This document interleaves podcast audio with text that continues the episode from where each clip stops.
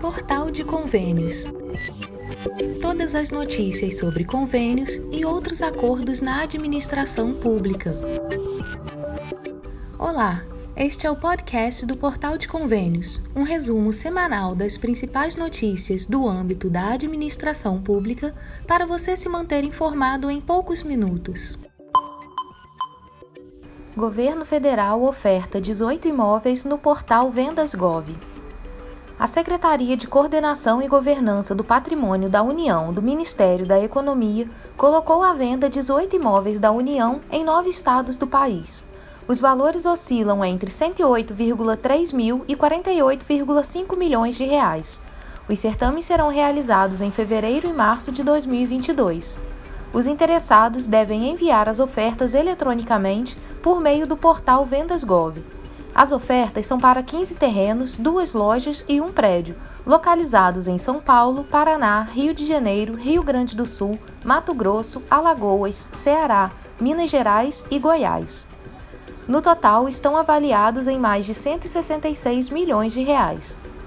Os editais, as fotos dos imóveis e outros detalhes podem ser obtidos no portal Vendas Gov. Para participar, os interessados devem acessar o portal, fazer o login pelo gov.br e enviar suas ofertas. Para registrar as ofertas, é necessário possuir o cadastro único no portal gov.br, que possibilita acesso às páginas do governo federal. As sessões públicas serão realizadas sempre às 15 horas. Como o processo é virtual, as ofertas podem ser apresentadas até às 14 horas e 59 minutos do dia da sessão pública. Entretanto, para ocorrer a validação, é necessário anexar o comprovante de pagamento da calção, equivalente a 5% do valor do imóvel, que deverá ser efetivado na Caixa Econômica Federal conforme edital. A oferta de maior valor vence a concorrência. Caso a proposta apresentada não seja vencedora, a calção é integralmente devolvida. Congresso Nacional aprova o orçamento de 2022. O projeto de lei orçamentária anual para 2022 foi aprovado pelo Congresso Nacional na noite da última terça-feira, 21 de dezembro. Agora, o texto segue para sanção presidencial. Os deputados aprovaram a proposta com 358 votos a favor e 97 contra. Já entre os senadores, 51 foram favoráveis e 20 contrários. O valor total da despesa da União para 2022 ficou em 4,8 trilhões de reais, dos quais 1,8 trilhão são de refinanciamento da dívida pública. A projeção de déficit primário, que representa o resultado das contas do governo desconsiderando o pagamento dos juros da dívida pública, é de 79,3 bilhões de reais para os orçamentos fiscal e da Seguridade Social. Os principais pontos do orçamento foram: Auxílio Brasil, o valor aprovado para subsidiar o programa, que segundo o Ministério da Economia terá um benefício médio de 415 reais mensais, foi de 89 bilhões para atender 17,9 milhões de famílias em situação de pobreza e extrema pobreza. Salário mínimo. O valor aprovado foi de R$ 1.210, um aumento de 10,04% em relação ao salário mínimo atual.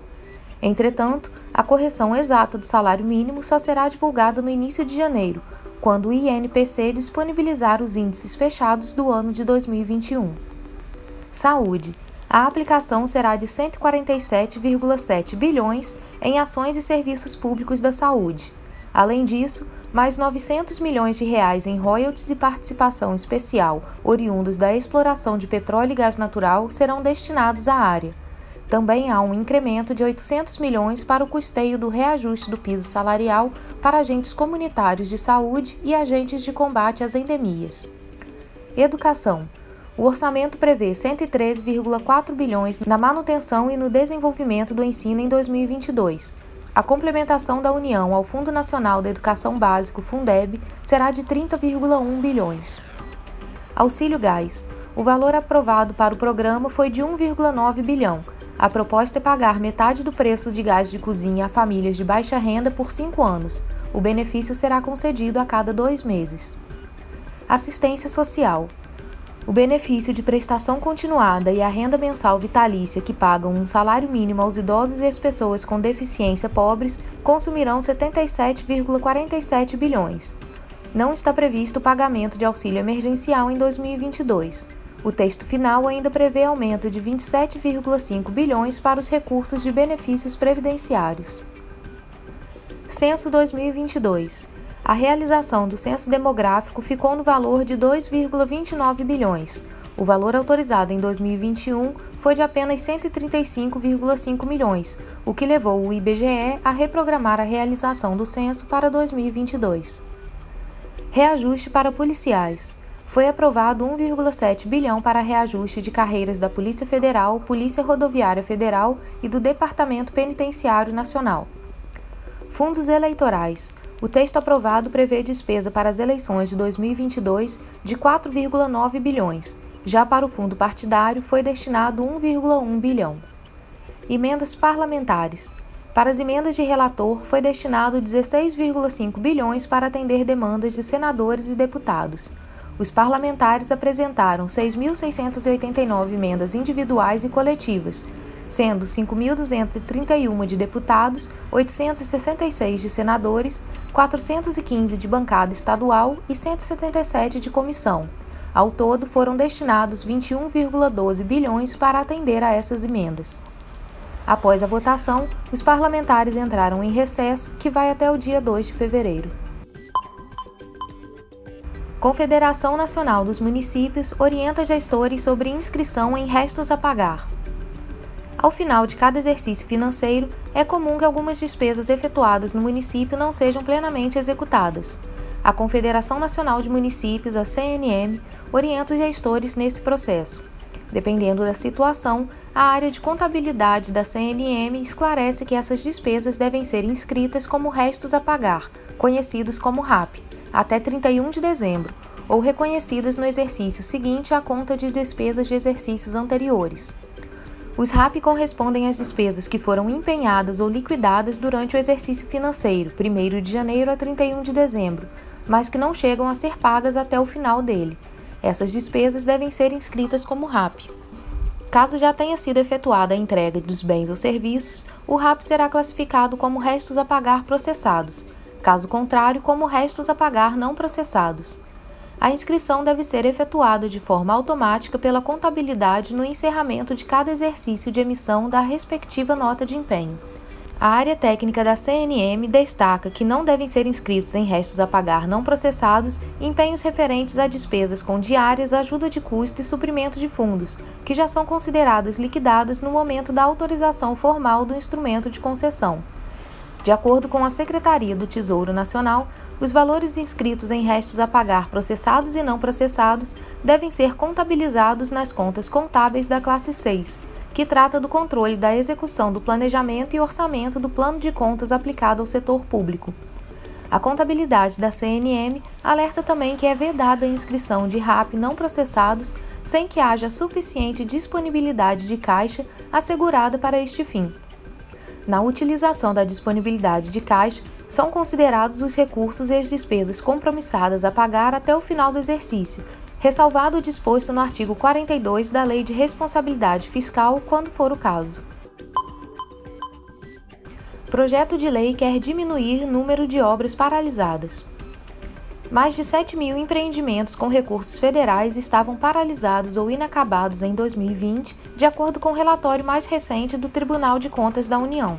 O número de obras paralisadas representa 29% de todos os contratos que o TCU analisou, o que seria cerca de uma a cada três obras no país. Para tentar resolver parte do problema, a Câmara dos Deputados analisa um projeto de lei 1070 de 2019 que estabelece que a suspensão de uma obra pública só deve ocorrer após a análise de alguns critérios. Para tentar diminuir o número de obras paralisadas, o texto diz que, se o poder público notar alguma irregularidade na licitação ou execução do contrato e não for possível resolvê-la, só poderá interromper o empreendimento após avaliar os custos, riscos e benefícios dessa decisão para a sociedade. Com isso, o autor da proposta, o deputado federal José Medeiros, do Podemos do Mato Grosso, espera reduzir a quantidade de obras paralisadas no país, o que ele considera um dos principais problemas da gestão pública brasileira. Relator do projeto de lei na Comissão de Trabalho, de Administração e Serviço Público, o deputado federal Kim Kataguiri deu parecer favorável à aprovação do projeto. A ideia é contribuir para que a obra pública seja executada né, de acordo com os critérios que foram estabelecidos no contrato inicialmente e que a decisão sobre a continuidade da obra seja tomada com base no interesse público, né? Ou seja, o que vai gerar mais custo? Fazer a manutenção daquela estrutura parada ou contratar outra empresa, fazer uma nova licitação ou mesmo obrigar, né, fazer uma, alguma sanção àquela que já foi contratada para dar seguimento àquela obra.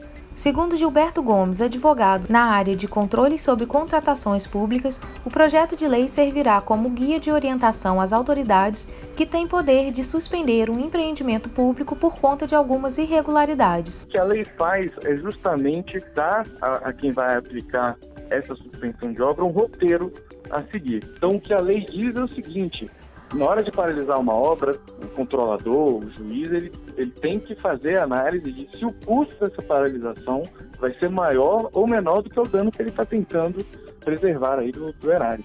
Obras paradas causam prejuízos à população e aos cofres públicos.